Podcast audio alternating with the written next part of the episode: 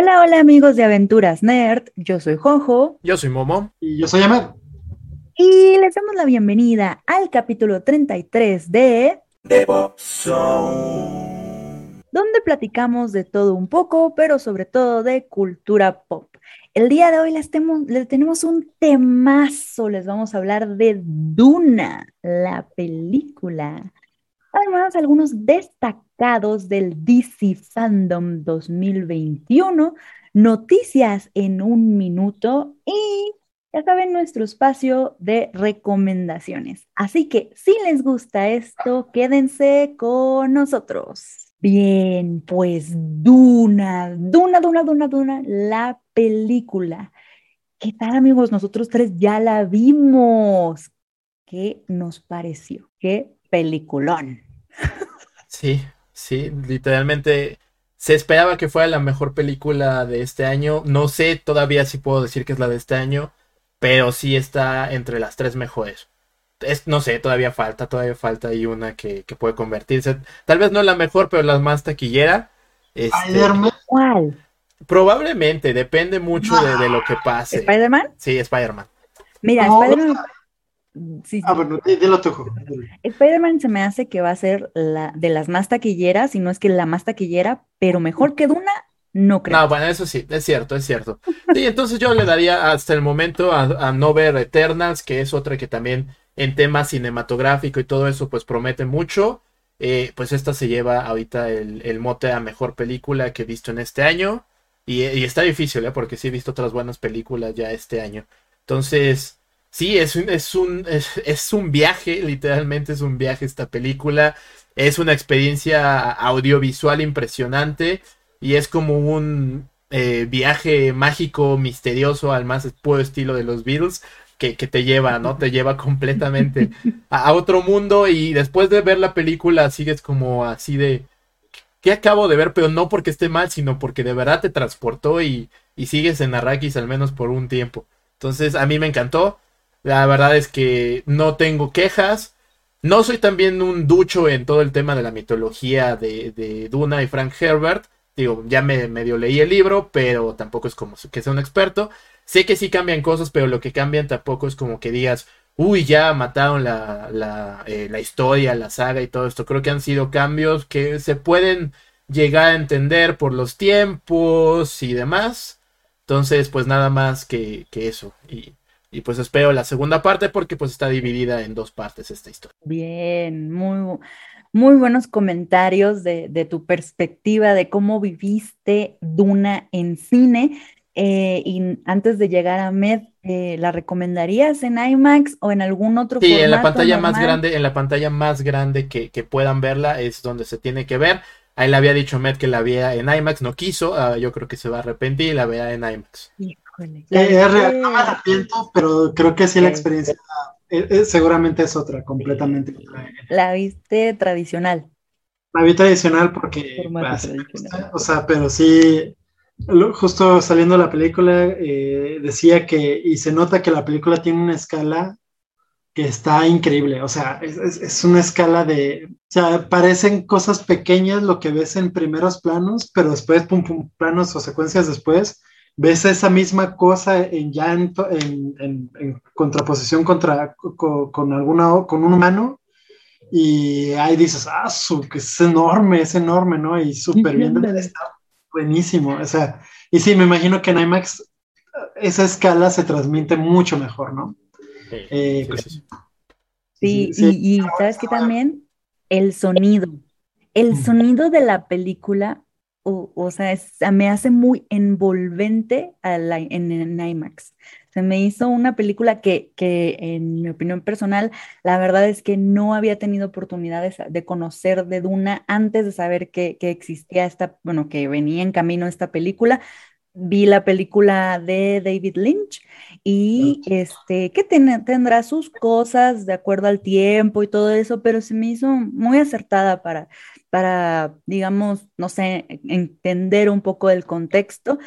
Alcancé a leer un poco también del libro, la verdad es que todavía no lo he terminado porque es un poco pesado, o sea, también no es para gente, eh, no es tan fácil de leer, así, hay una lectura ligera, no, sí hay que tener este, este pensamiento, estoy leyendo ciencia ficción, eh, términos más allá, eh, a lo mejor también, ¿cómo se llama? Tiene hasta su propio glosario, ¿no? Estábamos viendo muy yo atrás del... Casi 25 hojas de glosario.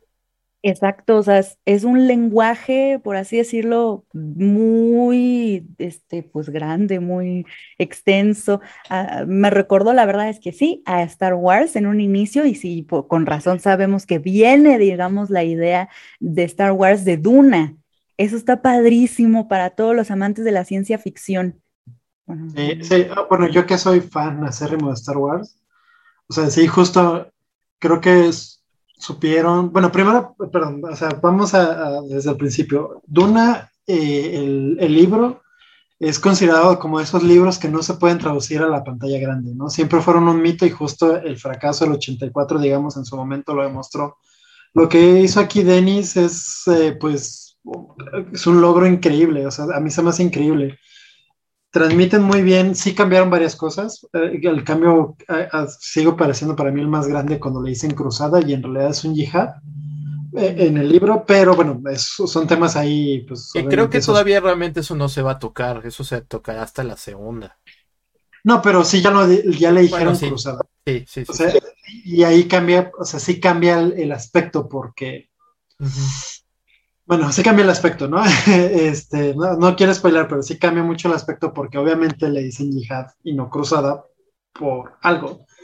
Pero eh, bueno, de, eh, cualquier manera creo que este, se transmite muy bien esas cosas. Si sabes mucho de mitología de Star Wars, claramente ves ahí, pues obviamente Arrakis es una, bueno, más bien Tatooine es una referencia imperdible, ¿no? De, de, de Arrakis. Eh, los gusanos de Duna, pues básicamente el Sarlacc, que es, eh, eh, es, es, el mismo.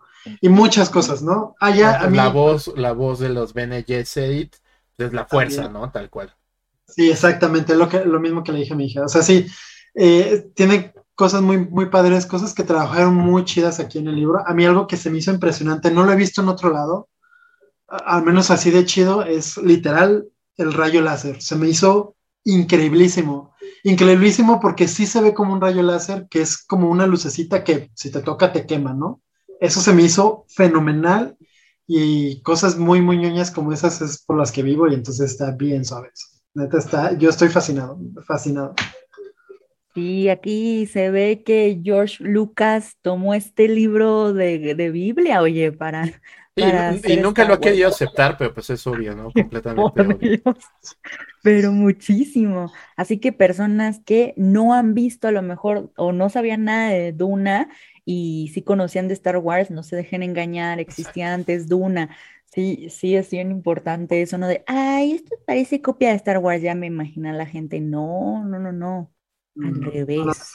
No, no. O sea, de hecho, yo creo que sí, seguramente George la vio en su cine privado porque seguramente tiene uno. Si, si él ya la vio, dijo, chale, ya me descubrió. No, no hay forma en la que no, en la que puedas negar que son claras referencias, ¿no? Incluso, seguramente sí las hizo inconscientes o no, pero pues, ni modo, todo, todo el arte está incluso bien basado. O sea, está, está, que no es malo, o sea, cuántas obras no prestan así material, ¿no? Pero Sí, es obvio, es obvio y está chido. Claro, claro, aquí ya podríamos decir que, es que no, no queremos decir con plagio, ¿no? Pero sí, sí que tomó varias cosas de, inspiración, de Inspiración tal cual. Sí, inspiración, sí, porque lo mismo lo hace de Kurosawa, ¿no? Podríamos decir que sí. Ah, bueno. O sea, creo que cinematográficamente es Kurosawa completamente, pero digamos literalmente es este es Duna. ¿No? Y obviamente con un montón de cosas, pero pues ahí va. Claro. Ok, pues realmente para entrar todavía más en contexto, Duna eh, inició su rodaje en marzo del 2019, hace unos cuantos años, en Jordania. Entonces ya se imagina por qué. Pues, si han visto los trailers, pues viene de ahí esa parte de, de, ¿cómo se llama? Pues del desierto, ¿no? Yo creo más que nada. Y eh, ¿Qué otra cosa? Bueno, obviamente debido a la pandemia se fue retrasando esta película y eh, Denis Villeneuve, no sé cómo se diga, ¿él qué ha hecho? Ah, bueno, que no ha hecho. No, sé qué no ha hecho. El Puras director joyas. de esta película. Eh, Pues, pues, bueno, Sí, que la, tu primero, la es, perdón, es la de Arrival. ¿Cómo se llama? La En llegada. español. ¿Llegada? Sí, tal cual. Ok. La llegada, Eh, sí. Es así, obviamente hablan de, pues de aliens, pero creo que lo toma él bajo una manera muy fresca. Creo que también es adaptación del libro, no estoy seguro. Eh, pero pues es una, es un- una forma muy fresca porque no es que precisamente eh, sean malos y a mí me mata y me, me enamora cualquier cosa que tenga que ver con viajes en el tiempo y ciencia ficción y amor. Esa, la conjugación de esas tres cosas para mí ha hecho las películas más, más bonitas de la historia. Entonces, eh, y esta película lo hace y todavía me da así en el clavo, ¿no? Que es hablar de los hijos y entonces, ah, ya, yo ya, ya vendido. Ah, Ah. Ahí, nada más quiero preguntarte entonces qué te pareció este Interestelar de, de Nolan.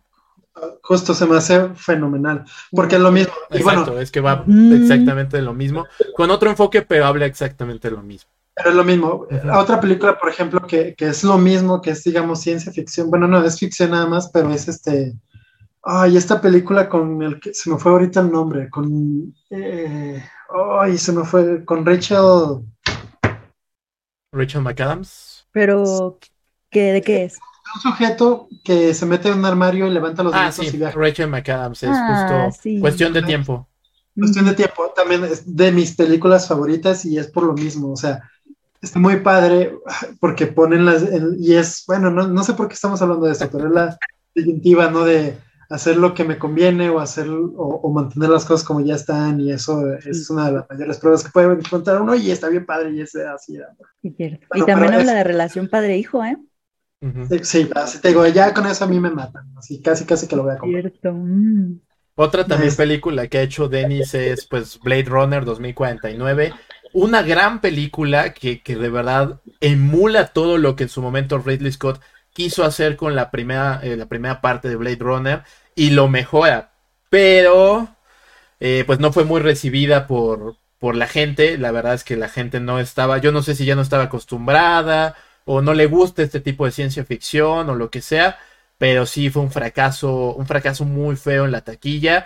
Incluso Dennis pensó que ya ese era su fin, ya que nunca más le iban a dar trabajo y pues nada más le dieron esta, esta, este encargo tan importante que es Duna, ¿no? Entonces, Qué curioso, Que- que- ¿no? Creo que ahí podríamos hablar un poquito de eso, ¿no? O sea, si esos fracasos taquilleros en realidad se lo merecen o no se lo merecen, ¿no? Porque justo lo dijiste tú y lo dijimos al principio, bien raramente, de, pues sabemos que Spider-Man se va a llevar la taquilla del año, sin lugar a dudas, no hay forma en la que no se la lleve, pero eso no la hace mejor que, que Duna. Y en su momento, pocas películas que fueron más taquilleras que Duna eran mejor que ella, que, que perdón, que, que eh, Blade ¿La Runner. llegada o Blade Runner? Ah, Blade sí. Runner, sí, no, mil veces, mil Sí. veces. O sea, y, y está feo. Y curiosamente, creo que ya hay de, Denise, porque también está con este sujeto que la hace de.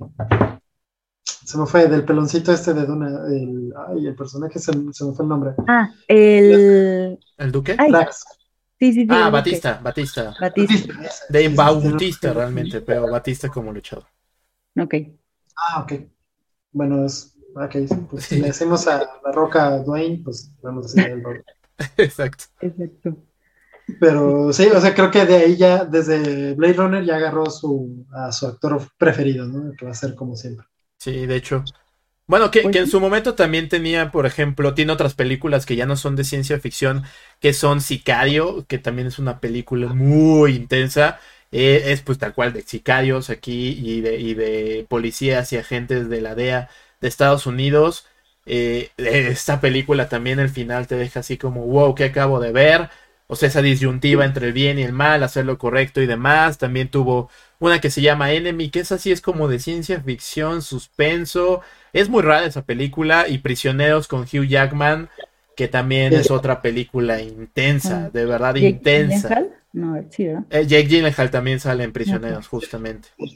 El, el- el último, no, no es el último plano, pero la escena en donde va en el coche Jake, eh, bueno, el personaje de Jake y, y van hacia el hospital, no manchen, ahí me, yo, me, yo me estaba deshaciendo en el, en el asiento. Crea una secuencia, es este sujeto que que te hacen temblar. Está muy, muy padre cómo hace su cinematografía, el lenguaje que utiliza es bien, bien pesado. Sí es pesado, o sea, sí no, ninguna de estas películas que estamos mencionando son para, así como para Palomera, no son palomeras. Palomeras, sí, se No. sentarte y poner la atención, de otra forma no te va a gustar. Y si no estás acostumbrado a ese tipo de cine, pues ni lo intentes. O sea, y en buena onda, no lo intentes porque entonces no te vas a perder de algo que se merece su tiempo. Neta que se merece su tiempo. Sí, que Y la verdad justamente es que- yo creo que es básicamente de la misma ola que Christopher Nolan está llevando, pero la mejora. Y, y me atrevo a decir que sí la mejora y la mejora muchísimo. ¿Por qué? Porque Nolan a veces se va por los efectos visuales así todos envolventes y, y se le olvida un poquito el guion. A, a Denise no se le olvida el guion y tampoco se le olvidan los efectos visuales. Él sí hace las películas completas y Nolan, pues sí, algo que sí ha tenido varios defectos a veces en sus películas, son estas lagunas, ¿no? Argumentales que siempre dicen, es que tu película tenía esta laguna y bla, bla, bla. Eso le dijeron con Batman, eso le dijeron con, eh, con el gran prestigio, también se lo dijeron con esta última de Tenet. Y pues sí, la verdad es que es cierto, por más que Christopher Nolan también me, me agrade como director, la verdad es que en ese sentido y en esa línea, Denis es muchísimo mejor. En esa Es superior. Sí. Como director al menos y, y tal vez como guionista sí es superior. La verdad es que, o sea, sí, no hay forma, no hay forma en la que lo podamos negar. Según donde estoy leyendo, Denis desde el 2010 no había sido también guionista. Entonces también es pues un mérito importante, algo que, que notar con este, o destacar con este director y también aquí es productor. Entonces, director, guionista, productor y creo que se lleva la corona para mí hasta el momento en este año 2021, Duna. Y creo que fue correcto que hiciera eso, porque al final del día lo ha dicho muchas veces. Duna es, una, es, un- es uno de sus libros favoritos, por todo lo que ya, ya dijo justamente Ahmed, es esta, eh, eh, pues este, ¿cómo decirlo? Primera piedra en un gran mundo de la ciencia ficción. Eh, eh, es- se puede hasta comparar al nivel de, del Señor de los Anillos con J.R.R. Tolkien, a ese nivel de mitología tal cual, eh, solo que para la ciencia ficción. Y, y eso es lo que pidió este justamente Denis. que Él quería ser productor, él no quería que la película fuera solamente una parte, así que él a fuerzas dijo, si yo firmo, tienen que ser dos partes. Este, obviamente la segunda dependerá de la taquilla y por favor vayan a verla para apoyar a la Ay, taquilla. no, sí. Sí, que Según yo, ya se confirmó, este, antes de entrar al cine vi la noticia que ya se confirmó que sí habrá. Ah, Ah, perfecto. porque Eso no, me hace no, no, me traumaría, me traumaría no tener una segunda parte, porque Exacto. te quedas al final así, ¿qué más? Necesito más. Sí, Y empieza lo padre, ¿eh? o sea, empieza lo pesado y lo padre. Está, está, es- ay, sí, se complica un poquito más la trama, bastante más, pero también la, eh, la acción visualmente también. y también la acción se, se cuatriplica, ¿no? Porque tampoco fue tanta, pero sí, no, no me imagino cómo lo va a hacer. O sea, y eso está padre. O sea, lo ha hecho muy, muy bien. Va a estar fenomenal. esto. Justo. Wow, wow. Pues nada más como para complementar esta parte de la franquicia de Dune, porque ya es una franquicia esta parte de la novela, de la saga original. Son seis novelas de ciencia ficción las que te- yo no sé, no creo que se adapten todas, la verdad está medio dificilón. Ah, que Pero son seis novelas, pero lo que veo es que, o sea, también hay, creo que libros, también hay cómics, hay un montón de cosas relacionadas a Duna. Eso está padre. Y sí. ¿Qué, qué, qué- iba a decir de mal? Eh, bueno, nada más que la enciclopedia, nada más para que se noten el nivel de clavez que tiene la gente. Eh, La enciclopedia que salió en su momento, eh, de las primeras, abarca eh, 35 mil años de historia de- de- del universo que conforma Duna. no inventes, Eh, O sea, es una onda muy pesada. Sí, es una, no es una lectura también fácil, definitivamente no lo es. No, no, Entonces, no. pues, sí. Wow. Sí, que ¿Dónde lo- se le los más conocidos son los primeros tres libros, ¿no? Que, que es. Duna, Hijos de Duna y, Dio- y Dios Emperador de Duna. Que la segunda parte esta de Hijos de Duna también tiene una serie de televisión, creo que de los 2000 o algo así, y el protagonista es James McAvoy. Ahí justamente cuando nadie sabía quién era James McAvoy, pues ahí salió como hijo de Paul Atreides. Y creo que es una de esas cosas como anécdotas porque la otra vez estaba, viendo, estaba viendo videoclips en YouTube de esa serie y sí, los efectos están horribles, horribles. Es- horribles. Lo único bueno de esa serie es un tweet de una de las actrices que sale en esa serie Y, y, bueno, si me siguen en, en Twitter, lo, lo retuiteé y justo es como esta historia de cuando ella conoce a James McAvoy y dijo, ojalá y que esto no le entronque su carrera porque es una Racing Star, es su, un chico que lo, la va a quebrar bien en grande. Pues ahí Ay, tenemos. Y lo logró. Sí. Y lo logró, Eh, lo logró, lo Está muy, logró bonito, muy está muy bonito el hilo porque luego ella pone un fragmento que dice James McAvoy y le repite, repite después de años lo que ella le dijo para de aguanta, pues, va a estar feo, pero tú busca otra cosa y vas a ver que lo vas a lograr. Está muy bonito. Qué lindo. Ah, bonitas historias. También está la del Mesías de Dune. No sé, no la dijiste. Mesías Es de la del- Dune.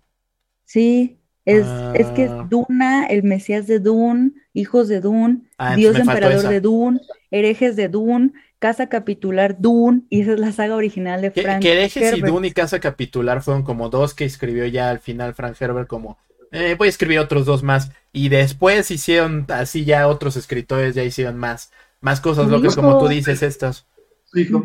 Sí, entonces- Su hijo también continuó. O sea, yo sé que es muy diferente, pero la verdad es que eh, hay mucho, mucho de Duna, de dónde sacar. Eso está impresionante, es lo que yo quería destacar de este, digamos, preludio a la película, ¿no? sí que si se ponen las pinas, pilas Warner pues aquí tiene para hacer su nuevo Señor de los Anillos y mucho más Que no, ojalá no. No, es que sí, o sea, no lo veo, bueno, igual, no sé, ¿Explotable?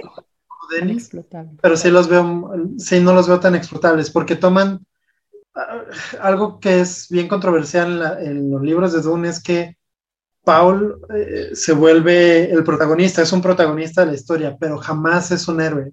Ujú. Y eso es algo que si lo toman bien o mal, de hecho es muy maquiavélico el asunto, y maquiavélico en el, en el sentido correcto de la palabra, de que hace lo que cree que es necesario para que, para que las cosas salgan como él quiere. Y eso es desde lo más chido hasta lo más feo. Entonces, ese tipo de cosas no creo que permeen ahorita, no. Y más como las hacen. ¿no? eso sí Pero- eso sí y lo logran, o sea, también estoy hablando mucho al aire, pero Que igual Ay, eso es lo que me preocupa de la segunda parte, porque y algo que también ya vimos es que a Warner le gusta dividir en dos partes como sus sagas. Ya lo hizo, lo hizo primero con Harry Potter al final de, con el último libro, lo hizo con It. Y Mm, mm, la verdad es que con It no le salió muy bien la segunda parte. Este, y aquí me da, me da mucho miedo, ¿no? Sé que es Denny, sé que es, eh, eh, tiene al final el control, pero sí me da miedo porque sí es la historia, como tú dices, más densa y donde realmente el, el corazón de Duna se explica ya como tal y va más allá de lo político y todo eso, ¿no? Es lo que diferencia de todo lo demás. Entonces, sí me da un poquito de miedo, tengo, tengo fe y confianza, pero sí, no- es inevitable tener como justamente ese miedo tal cual. Uy, bueno, pero por mientras ya tenemos una segunda parte, digamos, Aceptada, sí. y aceptada, Ya. y espero que ahí se quede. Sí, sí, de hecho, si solamente sale esta segunda parte y si terminan, digamos, el primer libro, yo creo que con eso ya pues, es una experiencia increíble, neta, es increíble. No, no, sí. Y Denis se retira. Ah, sí. Listo, ya hice No. mi trabajo mayor. No, bueno. Bueno, quién Nada, está muy joven. Está súper joven. Creo. ¿Cuántos años tendrá? ¿Con 40, 50? Hablamos, a Tengo idea. Pero justamente ahorita que algo que mencionaba también Jojo es el tema del, del sonido. Creo que también hay alguien que, que ayuda muchísimo, pues es el maestro Hans Zimmer. Justamente nosotros hablamos de Nolan hace rato y creo que una pieza clave de, de las películas de Christopher Nolan es la música de Hans Zimmer. Una pieza clave de Duna es la música de Hans Zimmer. Entonces, sin duda también un maestro en todo lo que hace. Sabemos que pues en su en su música de la última de La Mujer Maravilla, este y ese gritito también con este sí, no, en La Mujer Maravilla pues No sabía, primera mujer ma- no, la segunda, la segunda. segunda. Ay, Ajá, no no, lo hizo muy bien que digamos y, y así, pero creo que se redime con esto que hizo ahorita y lo hace muy bien. Pero es que te diré, o sea, Hans Zimmer, eh, me quito el sombrero, pero ha hecho muchas cosas y entre ellas, pues no, no siempre las mejores, ¿no? Pero, o sea, sí, su trabajo puede ser impecable, como Anton Kirk, que ya saben, esa película buenísima. Es como También lo hemos visto en Batman versus Superman, o sea, realmente, o sea, sí ha tenido muchas cosas. Blade Runner eh, 2049, también yo había trabajado con Dennis, El Rey León, eh, esta última del 2019, Dark Phoenix, o sea, sí tiene mucho Dark bueno, Phoenix. malo, bueno. Exacto, pero hace cosas ¿No impresionantes. X-Men? ¿Viste esa? Sí, Sí, justo esa, esa Y No cosa que Time to Die también. recordar. O no, sea- no Time to Die también, cierto. exacto, es que tiene mucho. Interstellar, o sea, que- hace lo que sea por, por hacer música. O sea, se- tiene, o sea, también, si no recuerdo mal, tiene hasta de Call of Duty canciones y así, ¿no? O sea, es un sujeto. Sí, creo que el Modern Eso Warfare sí, 2, eso sí no sé. ¿cómo le da tiempo, no? No entiendo.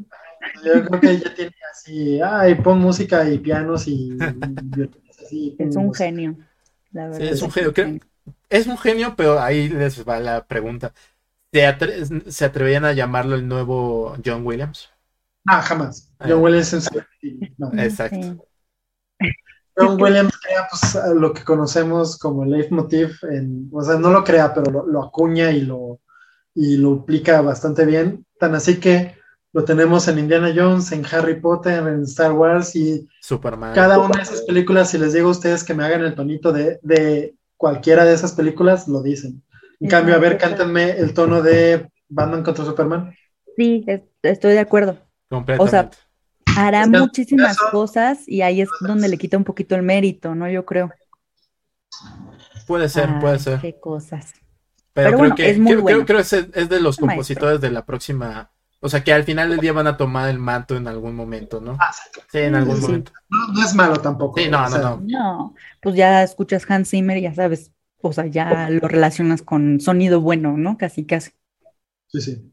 Bueno, sí, la verdad, sí. Y bueno, ahora, ya hablamos, digamos, del pre-Duna, que todo este, pues, universo que, que engloba a Duna, pero la película, ahora nos vamos a enfocar, y bueno, ya empezamos un poquito para la parte del sonido, pero la película, ¿qué es lo que tiene de especial?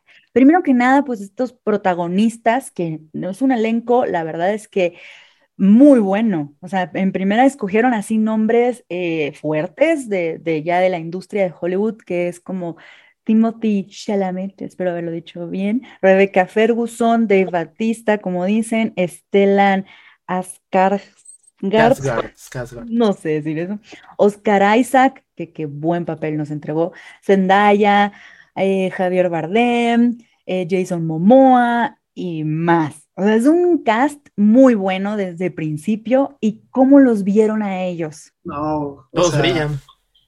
todos. Todos, todos. Incluso me hubiese gustado ver más de Zendaya, la verdad. Pero, pues digamos que de momento es termina bien porque es enigmático su personaje, ¿no? Pero, o sea, creo que sí, todos, todos, todos tienen algo. Y, y, y la verdad es que si lo traigo literalmente, eh, se siente que son los mismos personajes del libro. O sea, no, no hay como muchas alteraciones. Ni cosas así. Se me hace bien, bien, bien padre cómo se transmiten las mismas personalidades del libro. Se me hace fenomenal. O sea, de verdad, creo que Denis sí lo hizo muy, muy bien. No nomás, o sea, estamos hablando de imágenes, estamos hablando del histrionismo, estamos hablando de la música, todo está conjugado de forma maestra. O sea, dirigió bastante bien a los actores y los hace brillar a cada uno de ellos. Ese es mi, mi- mi punto, la verdad, también lo que yo quería desta- destacar en esta parte del cast. Sí, y que justamente, eh, como dice este, este Ahmed, el tema de Zendaya, pues sí, llegaría a faltar un poco, pero todos los demás tienen su momento, cada uno brilla en su momento. eh, y por ejemplo, algo que yo empecé a ver, porque siempre hay, ¿no? Las eh, críticas, ¿no? Es que Timothy no tiene mucho carácter, es que siempre hace caras. Sí, pero ese es el personaje, o sea, Sí. justamente el personaje de Paul es un personaje, pues hasta cierto punto un poquito antipático, porque él no quiere estar ahí, él no quiere nada de lo que le está pasando, como el típico camino del héroe que, que ya hemos mencionado aquí, que es un, eh, es un término que se acuña con Joseph Campbell, un libro que se llama El viaje del héroe y todo esto, que pues si lo pueden ver, pues también es parte de Star Wars y todas las películas de héroes que quieran buscar, entonces justamente aquí otra vez vuelve a salir este tema y Paul es alguien que está renegando de su destino, él no quiere ser así, pues ese es el personaje, ¿no? Y entonces todos dicen, no, es que está muy, no hace, no, no hace más que caras, bla, bla, bla. Pues entonces no sé qué querían. Entonces, justamente cada uno de los personajes hace lo que tiene que hacer de acuerdo al libro y, y le mete como ese corazón, ¿no? Por ejemplo, también Jason Momoa eh, como Duncan Aidao, qué buen personaje. Por más pequeño que sea su papel, cada momento de lo que hace es como, ah, y ya cuando pasa lo que le pasa, pues sí, te sale la lagrimita también. Entonces, está muy, muy bien hecha. Pues, Hasta, hasta el mismo est- este Stellan, no sé Stellan, creo que Stellan es su hijo, pero el mismo Duque Harkonnen, eh, Mm. también, qué miedo con ese actor. Wow, sí, sí, no, wow. no, no, no, ese sí, dio miedo.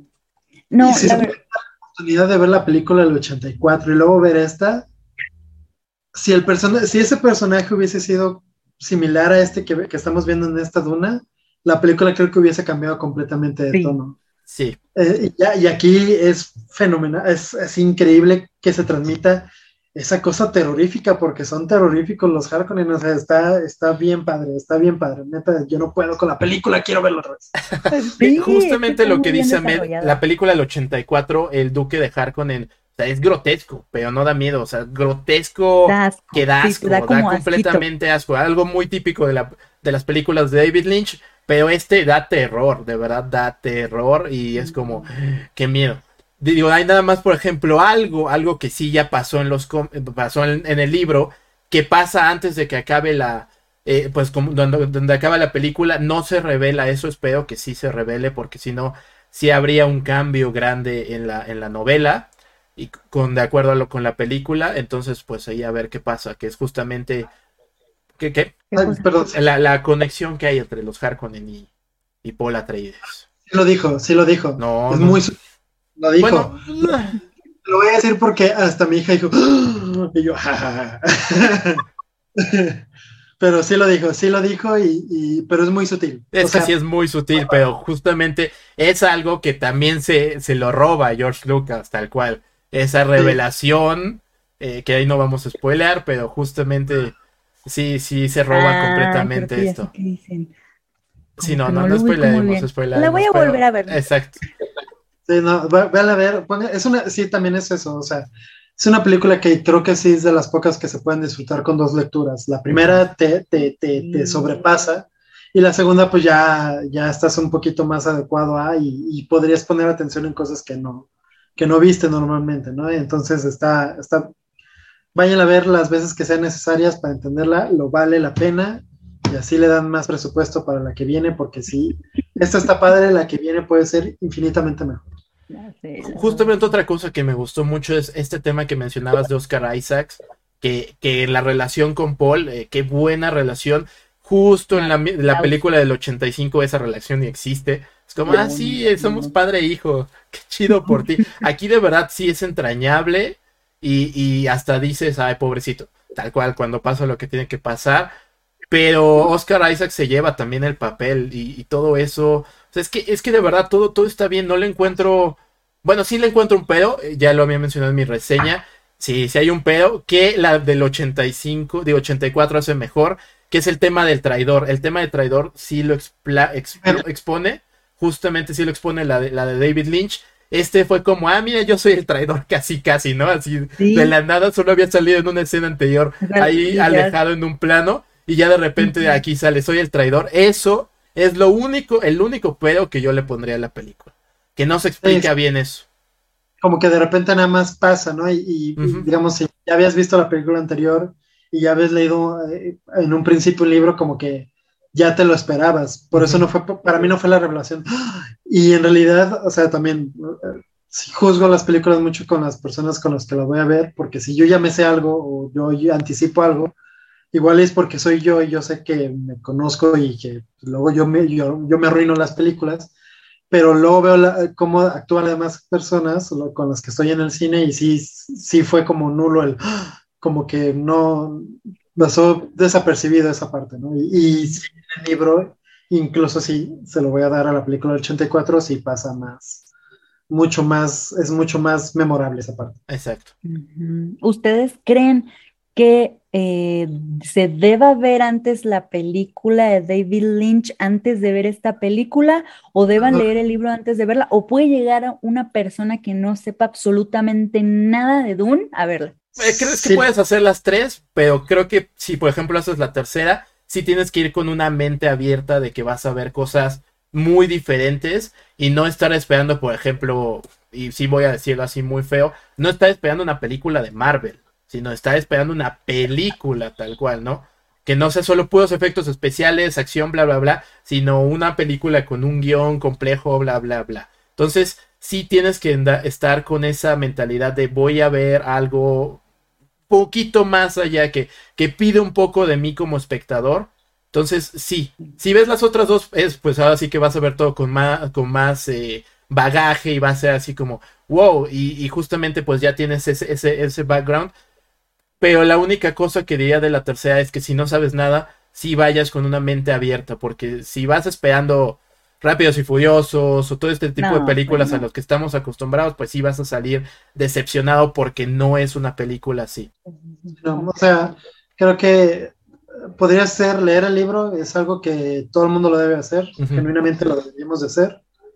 Eh, podrías evitarte la película del 84, yo lo, lo que haría si tuviera la oportunidad, digamos, de hacerlo de nuevo, eh, vería esta y luego la película del 84, nada más para comparar por qué es tan difícil, porque la película del 84 sí toca temas que probablemente esta, bueno, y que probablemente esta no los toque o los tocó muy en fondo y así como una cosa toca una y la otra va a tocar otra que son más complicadas, pues es porque es un libro súper complicadísimo. Entonces igual para comparar y por qué fracasó, ¿no? Esperemos que esta no fracase, pero, pero, o sea, nada más como punto de comparación. Pero obligado a leer el libro como persona de este mundo y si puedes ver la película, esta última, bienvenida. Si no, también con el libro estás más que hecho, ¿no? No necesitas tampoco ver la película. No, si leíste el libro, pues yo creo que fácil te echas la película, y que justamente lo que nosotros hicimos, Jojo y yo, fue ver la película de, de David Lynch primero y ya luego esta. Este, y creo que el mayor error de la película David Lynch es que David Lynch ni siquiera leyó el libro. O sea, está bien que tal vez nosotros como espectadores no lo hayamos leído. No es, bueno, no está tan bien, pero algún día pues podemos leerlo, ¿no? Pero si es el director de la película y no has leído el libro, pues qué onda, tal cual. Entonces creo que ese es el más grave error de esa película, tal cual. Es cierto. Eh, otra, otra cosa a destacar de Duna, de esta versión del 2021, es que eh, dura dos horas y media. Ahí eh, también la duración, pues sí es importante, nada más también para que vayan con ese open mind de que sí va a durar la película, ¿no? Y otra de las cosas espectaculares que tiene esta película, adicional al sonido, los actores, pues esta fotografía, la fotografía y los efectos especiales, ¿sí? Están, pero otro nivel. Esto es el 2021, así te lo deja claro eh, en qué nivel estamos. Bueno, es que yo así lo vi, de verdad. Eh, es impactante y yo creo que fue también la parte del IMAX en la que ves a este gusano gigante y te hace sentir como un ser minúsculo al lado de él y que en cualquier momento te puede devorar y ya se acabó la vida, ¿no? Así lo sentí y creo que también es como esto alrededor de cómo somos tan pequeños y, cómo la vida se te pueda ir tan rápido. Es que siento que te engloba tantos, tantos eh, pensamientos, tantos sentimientos en unas cuantas escenas. En una escena eso me hizo sentir, imagínense.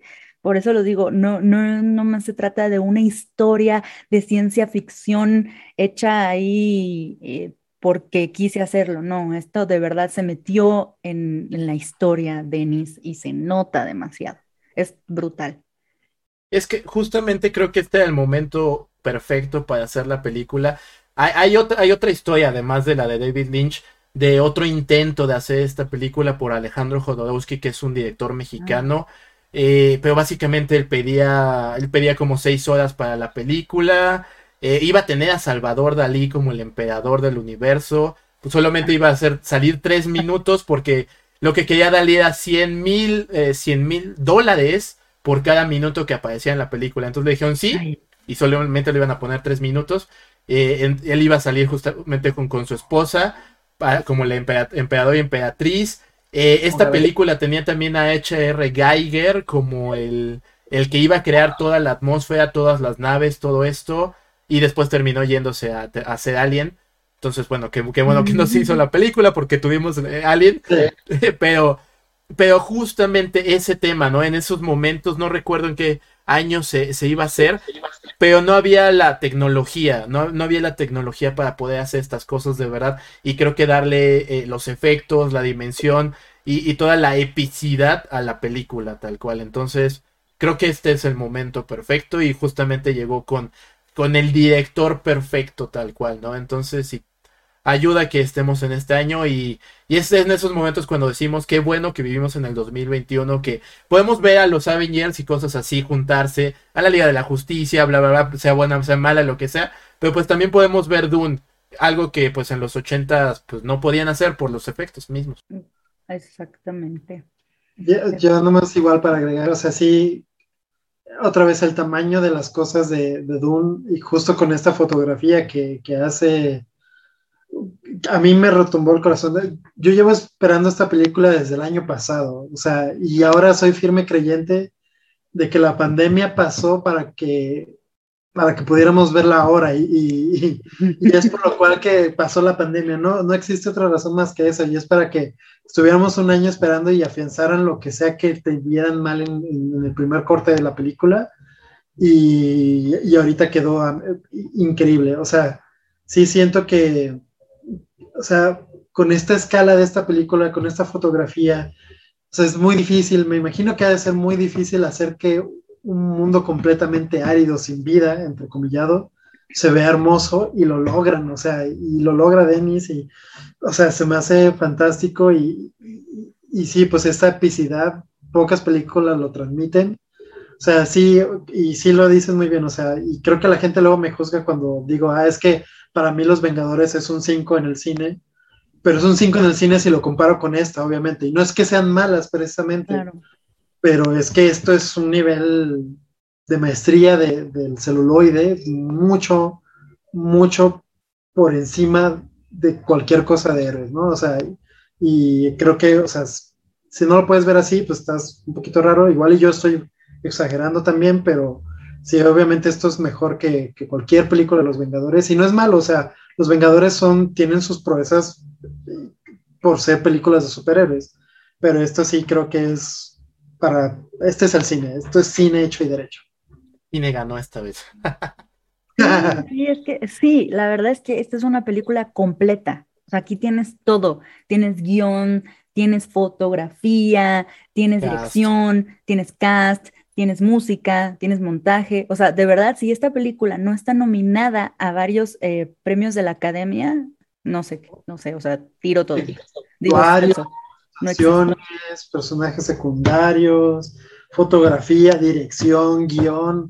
Tiene toda la película para llevarse todos los Óscares. O sea, puede ser otro señor, efecto Señor de los Anillos donde se lleve todo. Exacto. Que no sé si se lleve todo, la verdad, siendo sinceros, porque pues Hollywood, pero Bueno, eh, sí, y lo sabemos, pero eh, sí se va a llevar, bueno, tendría que llevarse varias cosas. Sí, al menos efectos en todo- todos los Oscars técnicos se los va a llevar de cajón. No veo otra que le pueda com- competir a eso. Temas, por ejemplo, como mejor actor, puede que eso sí, no. Ahí sí, ¿no? Sí, pues, Bueno, sí. Sí, pero por ejemplo, mejor director tiene que estar sí o sí nominado Denis. Sí. Mejor guion también tiene que estar. Bueno, mejor guion adaptado para ser más específicos. Montaje. Todo eso. Música, ves- vestuario, Vestuario también. también, Vestuario. sí, efectos especiales. No, pues la verdad es que diseño sí. de arte, que es increíble. O sea, los trajes están fenomenales. Sí, sí, sí, sí. Yo nada más no puedo esperar a que se haga, por favor, que se haga moda el de escupir al suelo para saludar a la gente, por No, favor. por favor, mm, por favor. Este, la Yo pandemia creo que ya no lo va a permitir. No, ¡Ah, maldita sea, no! Les juro, se los juro que cuando supe que iba a salir dije, la gente va a empezar a escupir. Sí, esto va a ser la mejor época de mi vida. Yo estaba emocionado por eso. ya me- No, porque ya alguien lo va a hacer por mame y, y se va a permear en la gente como, es que te respeto. Y así, o sea, estoy seguro que por las zonas Sí, pues sí. cosas incorrectas iba a pasar y espero que pase todavía. Pero sí tienen razón, por pandemia no lo hagan. Sí, puede que no, no. no lo hagan. Después tal vez. Sí, la verdad es que todos, eh, como decíamos, todos los personajes, todos los actores tienen un nivel bastante bueno. Rebecca Ferguson también dio un buen papel, aunque siento que eh, eh, no fue tan explorada, creo que se deja ver bastante bien la profundidad del personaje. A eso voy con ella. Y ay, sí podríamos decir de todos, la verdad, hablar mucho más de Dune. ¿Quieren dar algún otro comentario de Dune antes de saltarnos el siguiente? Pues necesito más, ya que salga la segunda parte. Más. Y ya no sé cuándo, o sea, es- esperemos que antes del 2025 salga la segunda parte. ¿Quién sabe? No, pues sí, ojalá. Ojalá. Ojalá no que sí. Sí se tardó un ratito haciéndola. Sí, Pues pues, que, es la, que- que la vayan a ver, que, que justamente pues sí se refleja en la taquilla esto, porque hay otro problema, que, que sí es un problema más de Warner como tal. Warner decidió estrenarla en HBO Max en Estados Unidos y sabemos que cuando eso pasa, pues la película pirateada será. Entonces va a ser muy pirateada esta película y eso le puede pegar muchísimo a la taquilla a pesar de que, de que ya tiene buenos ingresos, sí le puede pegar mucho este tema.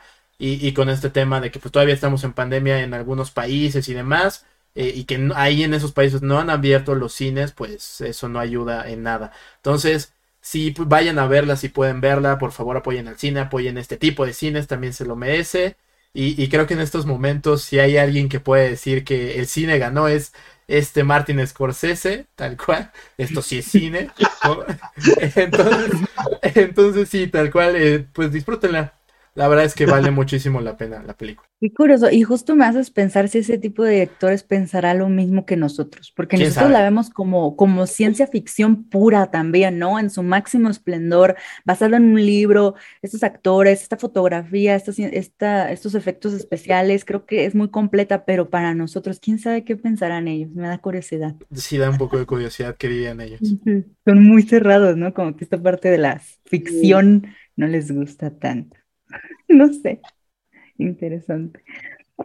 Bueno, amigos, ay, pues qué bonito. La verdad es que sí disfruté mucho hablar de Duna, pero ahora vamos a hablar de los destacados del DC Fandom 2021. La semana pasada, el fin de semana, eh, tuvimos la oportunidad de ver el DC Fandom 2021. Duró como unas tres horas, ¿no? Un poquito Tres menos, horas y media. tres horas y media, sí. Tres horas y media y vimos varias noticias, cosas que no, no sabíamos que íbamos a tener, pero creo que eh, son unas, yo creo que cinco noticias las que podemos res- res- resta- rescatar que son así, wow, que sería obviamente el tráiler de The Batman con Robert Pattinson. ¿Qué les pareció este tráiler? Híjoles, pues brutal.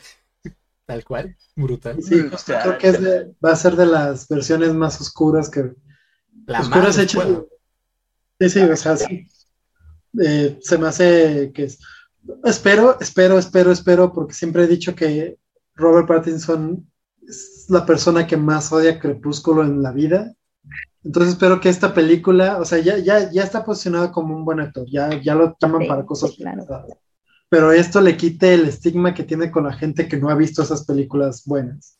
Entonces, como es una película que va a ser pues también taquillera, porque es eh, un personaje que todo el mundo conoce, espero que le quite ese estigma y pues de alguna, o sea, de alguna buena forma le, le ayude mucho en su carrera porque se lo merece también. Sí. Que justo que lo, con que lo dices, pues creo que también este año, también su coprotagonista de Crepúsculo también ya por fin se va a quitar esa, esa marca de, de mala actriz por Crepúsculo, que es justo con Spencer como princesa Diana. Y todos dicen que va a estar nominada ella también al Oscar. Entonces, hoy, eh, digo, más bien este año, eh, pues ya Crepúsculo ya se quita la etiqueta y ya por fin vemos a los actores como realmente deben ser, ¿no? Actores, no como Ay, qué etiquetas. padre. Sí, sí, sí, sí, sí. Son exes, son exnovios. Ah, Qué también. interesante, Sí, también. gusta. Ah, sí, son, son- Sí. fueron pareja. Sí, fue un pa- Claro, ¿no supiste ese chisme? Ah, Claro. miren, yo nada más vi la primera y la, la renté en Blockbuster y la última que una amiga me hizo verla en estreno Ay, y no. eso La fue. última es la más horrible para mí. Voy a decir así, no hay gente más peligrosa que adolescentes. En la vida, en la vida, yo he visto películas agresivas, he, peli- he visto películas de, de Star Wars con pura gente disfrazada. Nunca había visto gente más, más terrorífica que adolescentes viendo Crepúsculo. Jamás había visto a alguien gritar con tanto odio hacia la pantalla al ver que destrozaban a alguien. Jamás. Es, es increíble. Esa es una experiencia que nunca se me va a olvidar. Nunca se me va a olvidar. Sí, es cierto, yo también me acuerdo cuando fui al cine a verlas y sí era muy intenso, las niñas sí era como ¡Guau! ¡Ah! Y cada vez que salía así Edward gritaban, o sea, sí, sí, sí, claro, yo me acuerdo, era algo muy, un, un fenómeno muy interesante para estudiar a los adolescentes, y me incluyo. Qué miedo, mí y eso me pasó. Sí, O sea, sí, yo- les digo, yo he ido a- con gente que vive Star Wars a ver películas así a la hora que sea no, sí, es cierto. y no se ponen ni así de intensos, ¿saben? O sea, No. está bien extraño, bien locochones. Pero razón. bueno, Paréntesis, ¿no? Sí. Pero es muy interesante esto, justo lo que dicen eh, estos dos actores que pues tienen el estigma, ¿no? De, de ser malos, de, de pues que no saben, de, pues sí, de que no saben actuar, incluso que tienen como poker face, ¿no? Los dos. Este, sí, porque también este Robert Pattinson sí tiene una cara especial, pero siento, bueno, como que una expresión muy especial. Ya los habíamos visto a ambos haciendo cosas muy diferentes a Crepúsculo y lo habían hecho muy bien, pero creo que estos dos papeles, o sea, es quítate, ¿cómo dicen esto? De quítate, me levanto el sombrero, que aquí voy, así. O sea, yo creo que ambos van a estar espectaculares, la verdad. No me, yo creo que ni me queda duda de que los dos van a ser muy buenos en lo que van, en lo que van a presentarnos. También- ya, bueno, tú, tú primero. iba a decir de Colin Farrell de cómo se ve en, en este tráiler. Ah, sí. también, o sea, si no supieras que es él, nunca, nunca me lo hubiera imaginado. Es, No. es también fenomenal. Y eso habla mucho del, del compromiso que tienen para estos personajes, que eso está, pues dice, dice cosas buenas de la película, de la dirección de la película. Sí, que justamente ahí con lo que decía, eh, pues si sabemos que Batman siempre es oscuro, ¿no? Y, y se había dicho que este Zack Snyder había traído como la oscuridad al universo de DC, pues la verdad es que Matt Reeves dice, quítate que ahí te voy. Esta es la versión más oscura de Batman que vamos a tener, la más violenta, la más brutal. Él mismo lo dice, yo soy la venganza más que cualquier otra cosa. Entonces sí vamos a ver un Batman loquito, un Batman que pues siempre lo han dicho muchas personas, él está loco, una persona que se viste de vampiro, digo, de murciélago, está completamente loco y sí lo vamos a ver. Eh, y justo, eh, pues también a Selina Kyle está muy basada en el cómic de Batman año 1 de Frank, de Frank, este, ahí se me olvidó su nombre, o qué mal que hice eso. No puede ser que se me haya olvidado un no- un nombre tan este, icónico. Este, Frank Miller, Frank Miller. Sí, Frank Miller, justamente. Este, y, y justo, pues, o sea, el hecho de que tiene el cabello corto y todo lo demás, o sea, ahí se nota también que hay un amor al personaje de Selina, eh, y el tema del acertijo, este sí, eh, esta nueva fase del acertijo, wow. Y vea lo que les decía, creo que en otro episodio se ve que va a ser muy del estilo de Seven, porque sí va a haber como, como este tipo de trampas, este tipo de, de investigación. eh, y tal cual, Batman se va a volver loco. Entonces, no sé, no sé qué esperar. Yo solo sé que, que estoy muy, muy emocionado por esta película. Y otra cosa que, que dicen, ¿no? Dicen que pasó por Batman, pero no sabemos realmente. Que justo se iba a estrenar en el mismo mes, marzo, tanto Batman como Doctor Strange y el universo de la locura. Y después de que pasó el tráiler, pues todas las películas de Marvel se, se movieron de fecha. Eh, lo que dice Kevin Feige es que es por temas de producción y demás. La burla de todos los fans es porque Batman apareció. Entonces, quién sabe si sea real, quién sabe si no. Pero entre broma y broma, la verdad se asoma. Quién sabe si, si eso haya sido. Y sabes que yo creo que sí la gente iría a ver de Batman más que Doctor Strange. Sí, por completamente. mucho, ¿eh? Sí, sí, sí, sí, sí. Fácil, fácil, fácil. Estamos hablando que Batman es ya transgeneracional. O sea, Doctor Strange es de nosotros y de Ujú. nuestros hijos, ¿no? gente más pequeña que nosotros. No es de nuestros papás, definitivamente. No les interesa ver Doctor Strange. Pero Batman es, existe desde que ellos eran pequeños Claro. Y existen ahora con nuestros hijos. O sea, es, es la, lo cosa padre del personaje, que entonces a cualquiera le puede llamar la atención y se van a aprovechar. Sí, a mí me deja pensando esto de que ya están incluyendo varios, este, pues, ¿cómo se llama? Villanos de Batman. ¿Se quedará en solo una película o ya está confirmada la segunda parte? Porque Pues ya se me según lo que dicen, Robert Pattinson cargada. firmó para más películas, pero Ah, habrá que ver.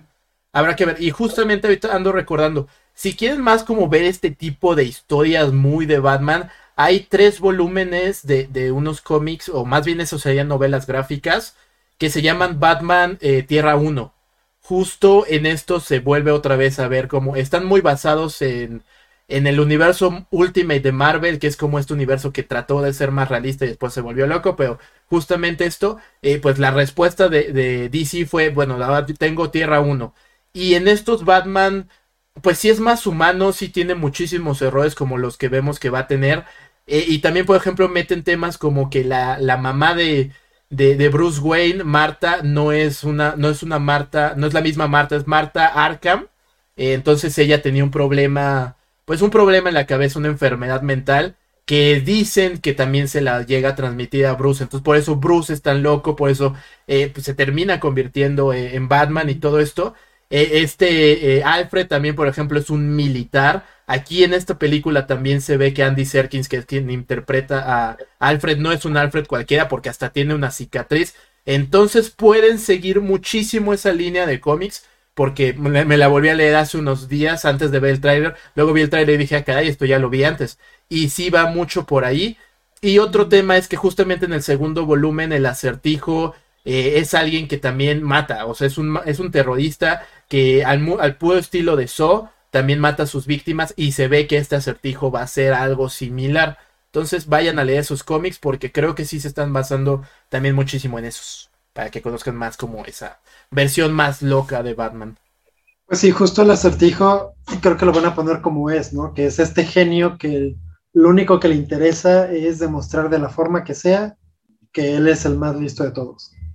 Y por eso pone esos acertijos para demostrar que solamente él los puede resolver. Exacto. Interesante. Ay, sí se viene bueno de Batman. Sí. Y se ve muy... Bastante bueno. ¿Qué otras noticias tuvimos en el DC Fandom, Momo? Pues creo que las otras dos que más nos llegaron como al cocoro eh, fue el tema de el teaser de Black Adam que fueron como que sean como 50 segundos, un poquito menos. Nada. Y ya con eso eh, nos, nos emocionó porque se ve que también va a estar ahí brutal el, el tema de Black Adam. Pues ahí nos hace como un finisher, un finisher, un, un fatality, tal cual se lo hace un sol- soldado. Y ya con eso dices, bueno, va, esto va a estar intenso. Eh, y también el tema del teaser de Flash, que ahí ya también pues ya mete el famoso tema del multiverso y se alcanza a ver la capucha de Michael Keaton como Batman. Y también vemos a otro. Sí, es Michael Keaton. No, no, no, no, espera, deja tú a él, el batimóvil de esas El películas. Batimóvil también, justo. El Batimóvil y la capucha con sangre. Entonces no sabemos ahí qué vaya a pasar. Ah, bueno, y no sé si te fijaste, igual y esto es spoiler, pero pues sale en el trailer, me imagino que no es spoiler. Sí, nada. Sale un Flash con un traje de Batman y sobre él tiene... Está el rayo. Ajá. Que dicen que tal vez ese sea el villano. Este va a ser una especie de Flash. Que después se va a hacer Flash reverso. Y bueno, ahí ya nos metemos en mitología de, de Flash que no está tan fácil de explicar tampoco. Pero bueno, a ver qué pasa. La verdad es que. El tiempo y el amor, todas de esas. Sí, pues literalmente también va de viajes en el tiempo y del amor. Ahí solo que el amor a la madre. Pero sí, quién sabe. Quién sabe cómo vaya a estar, pero al menos se emociona. También pudimos ver a Sasha Calle como Supergirl. Entonces, pues eh, va a Ah, sí. estar. Va a estar interesante esto que se viene de Flash. De Black Adam también ahí tuvimos como una especie de teaser de lo que se viene con Shazam parte 2, que es la furia de los dioses. Creo que sí, la furia de los dioses. Y creo que es como lo más relevante, la verdad, Sí, lo más- de, de En DC cuanto a cine. En O cuanto a sea, cine, sí. de animación, eh, videojuegos, incluso, que no me lo esperaba los, videojuegos, bueno, el videojuego de, de Suicide Squad se me hizo chistosón, pero se me hace curiosamente muy similar al que va a salir también de este, ay, de Guardians of the Galaxy. Sí, Como- justo. Justo, justo. Digo, lo anunciaron desde el año pasado, el de Suicide Squad, entonces le gana a Guardianes de la Galaxia. pero no me gustó mucho el tráiler. Bueno, al menos la animación la vi como que un poquito cutre para hacer Rocksteady Chafilla. Studios. Sí, sí, justamente sabiendo que Rocksteady te ha entregado la saga de Arkham, sí la vi como, ah, no, no, no, algo no, no está muy bien que digamos. Y el de Gotham, eh, Gotham Knights, ese sí como que me gustó más. Igual las gráficas tampoco se veían muy bien que digamos. Pero la historia me, me gusta porque marca justamente el tema de la corte de los búhos. Que ya hablaremos después porque si me meto en eso también es otra cosa ahí bien loca y bien rara. Sí, no, no, no. Que también son de las mejores partes de Batman. bueno, Exactamente. Uf, hay una película, sí, corrígeme Moisés, hay una película animada de, de los. 90. No, de los ¿no? noventas no, de los noventas no es como de hace tres años. Que justamente ¿sí? sale así. Ujú. No, nunca la he visto, por eso no sé. Ok, ok. Bueno, creo que está buena, ¿no? Creo que es dentro de las mejorcitas. Sí, es de las mejores. Eh, bueno, sí. Sí, sí, sí, no es de las mejores, pero sí es buena. Sí es muy buena. Interesante. También vimos un vistazo de Peacemaker, Ah, también. muy, muy, muy chistoso. Es que, o sea, como que es muy comedia gringa, ¿no? En ese Ujú, sentido. Sí, completamente. Es muy, muy comedia gringa. Me llamó mucho la atención esta caricatura de My Adventures with Superman.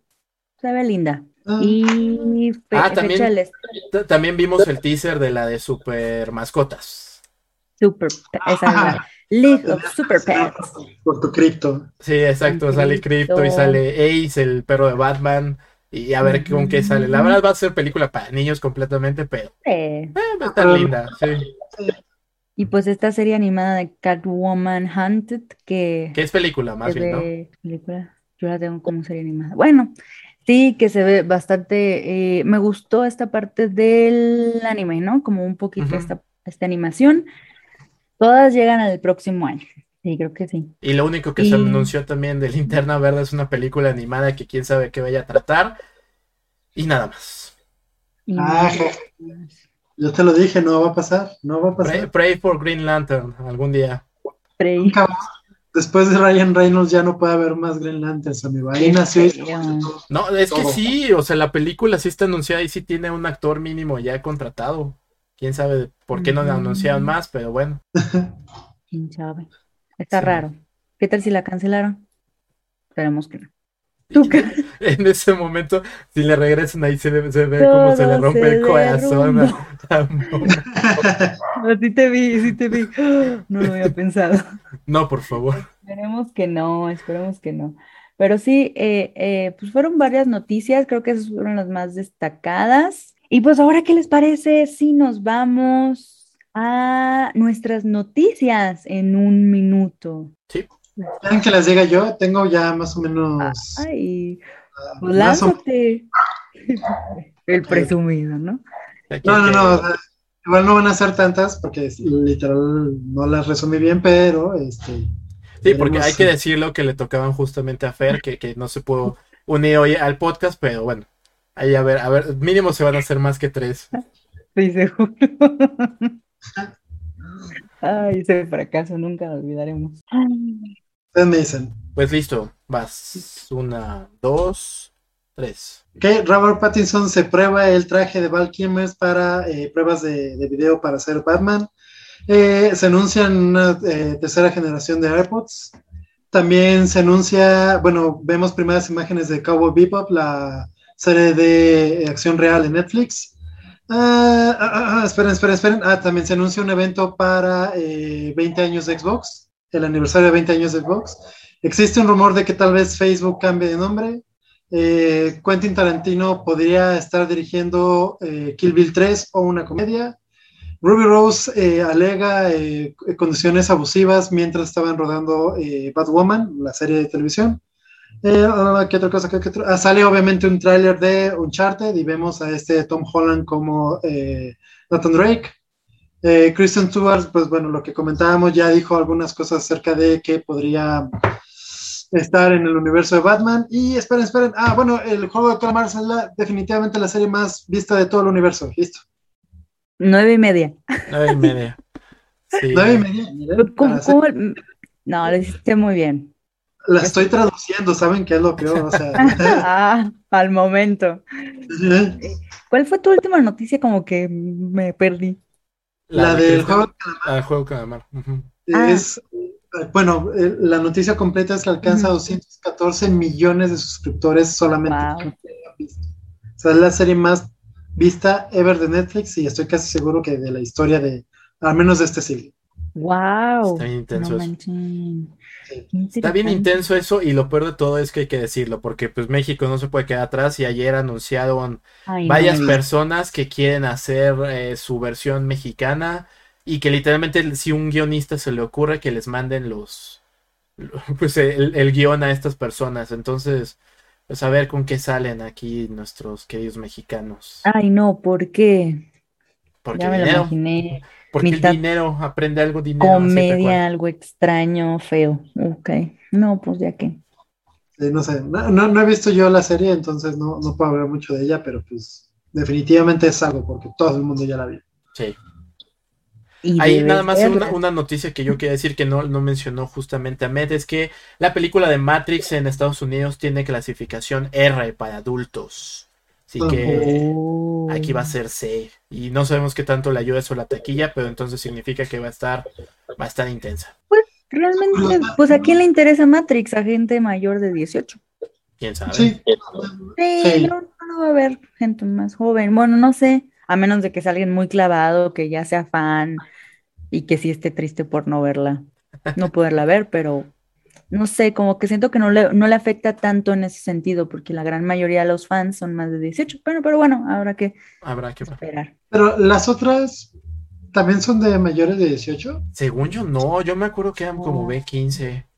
Bueno, al menos yo, yo no tenía 18 años y fui a ver la, la segunda y la tercera. Sí. La primera no, pero la segunda y la tercera sí. Antes también la entrada era más laxa, ¿no? Pero, pero Ya no sé. antes. No sé, no estoy tan seguro. No ¿eh? sé, porque a mí no me dejaron ver Sweeney Todd y yo no tenía 18 años. No lo olvido, no lo olvido. Me traumó. Yo estaba muy contenta para ver Sweeney Todd y no me dejaron entrar porque no tenía 18 años. Entonces, y Wow. no fue, no fue, no fue hace un año, ¿eh? O sea, ya tiene bastantes años. Qué cosa. Interesante. Hablando, desde hace mucho quiero volver a ver Sunito. Bueno, Yo también, Es muy buena. fíjate, como que me como llama que la esta temporada lo, lo propicia, no sé por qué. Ok. Es, es Ha- Halloween se acerca, a ese por eso. Así sí. Sí, pues, oye, Sí, No, sangre. sí, está bien, está bien. ¿O qué dices? Verano, Pero no es una película de Halloween. Sí, musicales. Porque no, tal cual. Sí, sí, sí, también podría ser. Todd? ¿Quién sabe? No, siento que sí puede ser como estas épocas, así como que voy a ver este estilo. Bueno, no sé. Sí, sí Está, es como de tonos oscuros, luego con Ajá, sangre muy vibrante. Sí, sangre sí. vibrante. Es temporada, Moisés, no me Sí, pero la música es buena, la música me encanta. Es buena. Además, Johanna tiene su canción, entonces sí. Es mi canción. Y yo la quería ver por- con más razón, pero Oh, hasta ahorita acabo de hacer la relación. ¡Wow! Deberías hacer Sí. sí, a verla otra vez. Bueno. Sí, es la temporada, la tengo que verla. Pues bueno, em, sí, pues fueron buenas noticias. Hay algunas que, que me saltaron. Justo Ruby Rose, ese sí se me hizo un escandalazo. Dije, justo de hecho, cuando salió, cuando ella se declaró que, que se le retiraba, digamos, del proyecto, dije, algo pasó. Hay algo aquí que eh, eh, pues la obligó a tomar esa decisión porque no cualquiera dice, ay, bueno, este, adiós. Y como que lo mantuvo muy en secreto, entonces pues ya salió todo. Que ya le contestaron hoy los mismos de Warner y la Ok. producción que el problema era sí. ella. Entonces, a ver en Mm. qué acaba. Sí, está bien intenso. No, que, que Oh. según yo también eh, sí se ha dicho que no es una persona muy fácil, muy grata de trabajar con. Yo honestamente cuando ella se retiró, porque tampoco he visto Batwoman, pero dije, ah, pues la serie fracasó, o sea. Y bueno, se los pregunto ustedes, ¿la vieron? ¿La han visto la serie? Vi, sí, ah, vi los, me parece, los tres primeros episodios. Ya después como que no me enganchó, pero cierta parte de la serie sí me gustaba, que era la villana, no tanto ella. Ahí está feo, ¿no? Pero el, eh, yo quería ver más esa parte de la villana y se me, la verdad se me pasó porque la estaba viendo al mismo tiempo en la transmisión de, ¿es Warner? Sí. Y, y, y al mismo tiempo que salía, ya después por una u otra cosa ya no la vi y, y ya saben que me choca ver cosas así que ya no me perdí el siguiente episodio. Bueno, ya sí, entonces no, no la he Ah, terminado de ver. Sí, pero sí me gustaría retomarlos. Les digo, la verdad, la parte de la villana sí se me hacía muy interesante. En Sí, el- pues en creo que ya van por la tercera temporada, entonces, Mm, pues, digo, Sí. si hubiera sido un fracaso, ya no existiría esa cosa. exacto. Sí, también. Sí, sí, oh, digo, eso fue lo que pensé que fue por lo cual ella se salió. Después, justo hay segunda y No. tercera temporada. Entonces, sí, claramente indica que algo pasó con ella o hacia ella, ¿no? De cualquier manera, el común denominador es ella. Es de ella, es cierto. Pues habrá que estar pendiente de ese chisme, ¿no? Sí. Muy bien. Pues ahora nos vamos a la sección más bonita de The Pop Zone, que es nuestro espacio de recomendaciones. Vamos pensando en su recomendación. Es que la tenía y dije, ay, está bien padre, pero Sí, ahorita se fue. Primero, No pasa nada. Justo antes de que todos hablemos, yo voy a decir la que sí tenemos que recomendar por este especial de Dune, Duna, obviamente. Recomendación de tres, y yo sé que también de, de Fertz, que no se encuentra el día de hoy, pero de los cuatro es Duna, la tienen que ver en cine, en IMAX, por favor, háganse el favor, así de simple. Y pues ahora sí, recomendaciones eh, semanales. Momo, ¿qué nos Pues, traes? pues mira, justamente y nada más con Duna y antes de, de- de dar la mía como tal, pues también recomendaría ver la de David Lynch, simplemente por, por saber, por ver si ya te gustó más este universo, pues también ve esa visión de alguien que no sabía literalmente nada de Duna. Y lo que han dicho mucho de esta película, y es cierto, es que tal vez más bien lo que hace son los recortes de los momentos más importantes del libro, los ponen en esa película. Entonces, Mm. eh, está, está buena verla ahí como para también tener bagaje cultural. Y así. Sí, y fíjate, perdón, antes de que también digas tu, tu recomendación semanal, yo cuando la vi no dije, ¡ah, qué horrible película que estoy viendo! Sino que fue, ok, creo que para ese tiempo no tenían la tecnología, o sea, y sin haber visto obviamente este, este Dune que vimos 2021, y fue mm, una interesante eh, historia, así lo voy a decir, una interesante historia, no fue horrible, entonces creo que valdría la pena verla también, también la pongo en recomendación. Ahí está en Amazon Prime si quieren ver. Mm, de hecho, sí. Sí. Ahora sí, ya mi, mi recomendación. Eh, la que voy a recomendar justamente porque estamos en este mes de del terror y de Halloween y cosas así, va a ser una que yo, Jojo odió, pero a mí me gustó mucho y me, me divirtió Ay, mucho. no. Sí, sí, es justamente Maligno.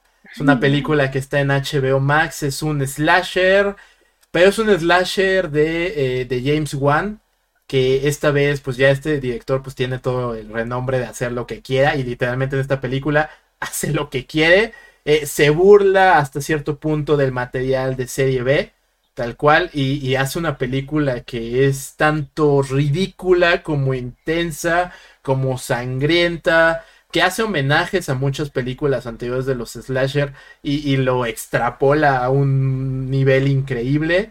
Y está muy... Bueno, a mí me divirtió. Sé que no debe divertirme tal vez una película de terror, No, pero... sí, es- pero ju- sí, slashers son divertidas. es que sí, justamente...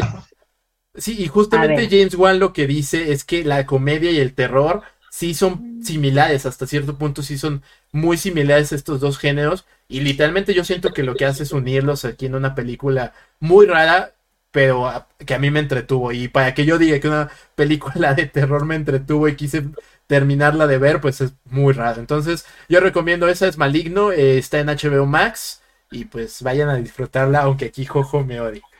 No puedo creer de verdad que hayas recomendado esa película. ¿Por qué no? Personas que han visto, que les gusta el terror, que, que, que van al cine, que pagan por ver terror, porque no cualquiera, ¿eh? No cualquiera se espera. Yo sé que los que nos escuchan se esperan a verla en streaming o la ven pirata.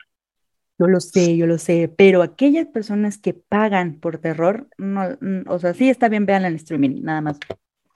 Y qué bueno que no la ven en el cine. Uh, Ah, Una no, recomendación y una contra recomendación, todo en un mismo programa. Aquí también. Ya después hablamos más de esa película, pero no, no, no, no fue de mi, de mi amor al terror. No, no, no, nada que ver. Ahmed, ahora sí, tu recomendación. Yo, este, igual les digo, cualquier cosa que tenga que ver con relaciones padre-hija, padre-hijo, a mí me matan. Entonces, eh, vengo a recomendar algo muy raro, pero que en su momento fue un hitazo y que es algo que todo el mundo debe experimentar, que es este videojuego interactivo eh, que está como en formato de series que se llama Walking Dead, es obviamente dentro de, de este universo, son seis temporadas, digamos, porque justo son temporadas, son, son DLCs. Ahorita lo encuentras el juego en Amazon, ya sea para PlayStation o Xbox, o, y en Steam seguramente lo encuentran más barato que, que, esto. Está en 500 pesos, pero es una serie, eh, pues bueno, que, que, la verdad te conmueve de, de, de, de un punto a otro. Todo se basa en acciones y decisiones que tomes con el personaje y eso va afectando la historia y cómo se desarrolla la historia. Es decir, si haces algo y literal tiene consecuencias de la primera temporada hasta la cuarta. Si algo hiciste en la primera temporada, el eco es hasta la cuarta y estamos hablando que son años de desarrollo después. Entonces, este, es, es un juego, no es nada complicado, cualquiera lo puede jugar, no, no tiene dificultad de nada. Este, obviamente, pues puedes fallar en una que otra cosita, pero lo que se trata el juego es que tomes decisiones y esas decisiones van a impactar cómo se desarrolla tu personaje, cómo vives ese mundo que está muy gacho y pues bueno, ¿no? Creo que es, eh, a diferencia de la serie, incluso me atrevería a decir que a diferencia del cómic, es lo mejor que tenemos de Walking Dead. Para mí se me hace, es, me rompe porque aparte tiene un soundtrack increíble, pero tiene unas actuaciones que pocas veces vemos en videojuegos y que se merecen todo nuestro apoyo y aprecio y pues es una lástima que, que no que no le siguieran, no, no porque siguieran esta serie de Walking Dead, sino porque al final la compañía quiebra, que la que los hizo, pero es, está muy, muy padre, muy, muy padre. Okay. Este, este Dell's Game, ¿no? Algo así la compañía. Telltale Games, eh, que en su momento hicieron juegos hasta de Batman. Si no sí, hay uno de Batman. Batman que también es muy, muy bueno. Entonces, sí, sí, la verdad es que ellos sí hacían. No, no fue. Lo malo es que esa compañía no quiebra porque le fuera mal vendiendo videojuegos, quiebra por completo por cuestiones administrativas de que no supieron qué hacer con tanta lana. sí, puede, suele pasar. No, bueno. Espero que me pase algún día. Yo también quiero que me pase algún día. Sí, sí, sí, no importa el fracaso si es con mucho dinero. Bueno, eso sí, qué buena recomendación. De, de verdad. Bueno, de Momono. Recomiendo muchísimo, muchísimo. Sí, yo sí llegué a jugarlo justamente en la primera temporada y sí es muy, muy bueno. Obviamente, como ya había que pagar las otras en su momento, no había dinero y ya no le seguí, pero creo que es un buen momento para volverlo a retomar. Sí, también es temporada. también. ok. Ah, bueno, ahora sí voy con mi recomendación eh, de octubre. Y la verdad es que no me decidía, pero hay dos películas que me gustan. Bueno, hay una que me gusta más, pero creo que eh, es bueno decir las dos. Eh, es Nosotros, que sería Us, y Huye o Get Out, del director Jordan Pelé, ¿no? Así se dice Pelé. Pil, creo que es Pil. Pil, eh, lo siento, pues Pelé, así le digo yo. Pil. Bueno, estas dos películas, híjole, si no las han visto y les gusta el terror o quieren pasársela bien, ya saben, así, este, pues viendo películas así en la noche, como para agarrar así el, el 31 de octubre, pues creo que son buenas, no son slasher, no son así como, ah, ¿cómo decirlo? Mm, sustos rápidos, sino son historias un poquito más desarrolladas dentro del misterio y suspenso.